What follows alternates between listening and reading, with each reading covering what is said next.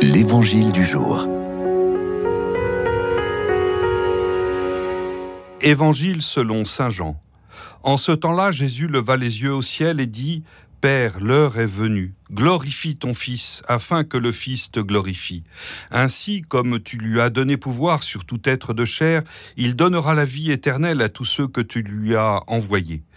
Or, la vie éternelle, c'est qu'ils te connaissent, toi le seul vrai Dieu, et celui que tu as envoyé, Jésus-Christ. Moi, je t'ai glorifié sur la terre en accomplissant l'œuvre que tu m'avais donnée à faire. Et maintenant, glorifie-moi auprès de toi, Père, de la gloire que j'avais auprès de toi avant que le monde existe.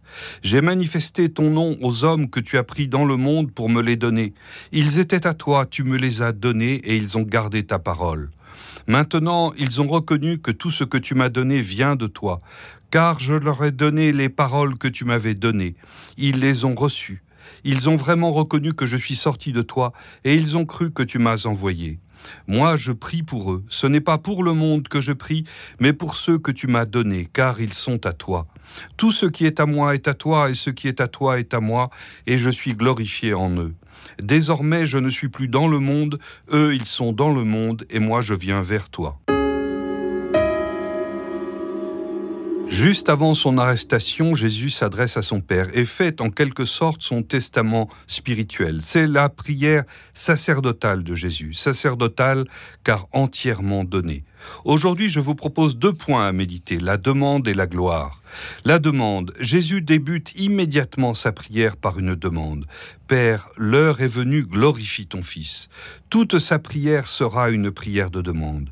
Au-delà de nos appréhensions ou parfois de notre orgueil, il nous faut comprendre que notre première prière doit demeurer une prière de demande. C'est ce que nous dit l'Écriture. Ainsi Salomon à Gabaon entend Demande ce que tu veux que je te donne.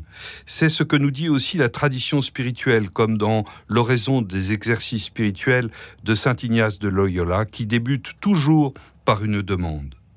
La gloire. Ici, Jésus utilise six fois le mot gloire ou glorifier. La gloire, c'est le poids de la présence de Dieu, cette lumière qui révèle le tout de la relation divine et qui est ainsi présence de l'Esprit.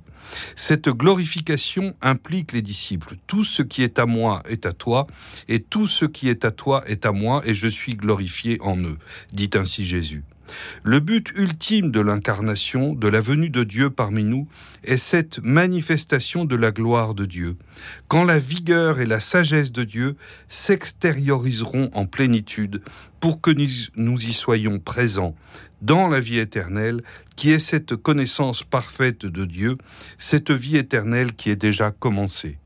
Alors aujourd'hui, débutons notre journée en demandant au Seigneur de nous donner son Esprit Saint pour le chercher, pour repérer sa gloire, sa présence infinie, et pour que nous demeurions à chaque instant avec lui. Viens, Esprit Saint.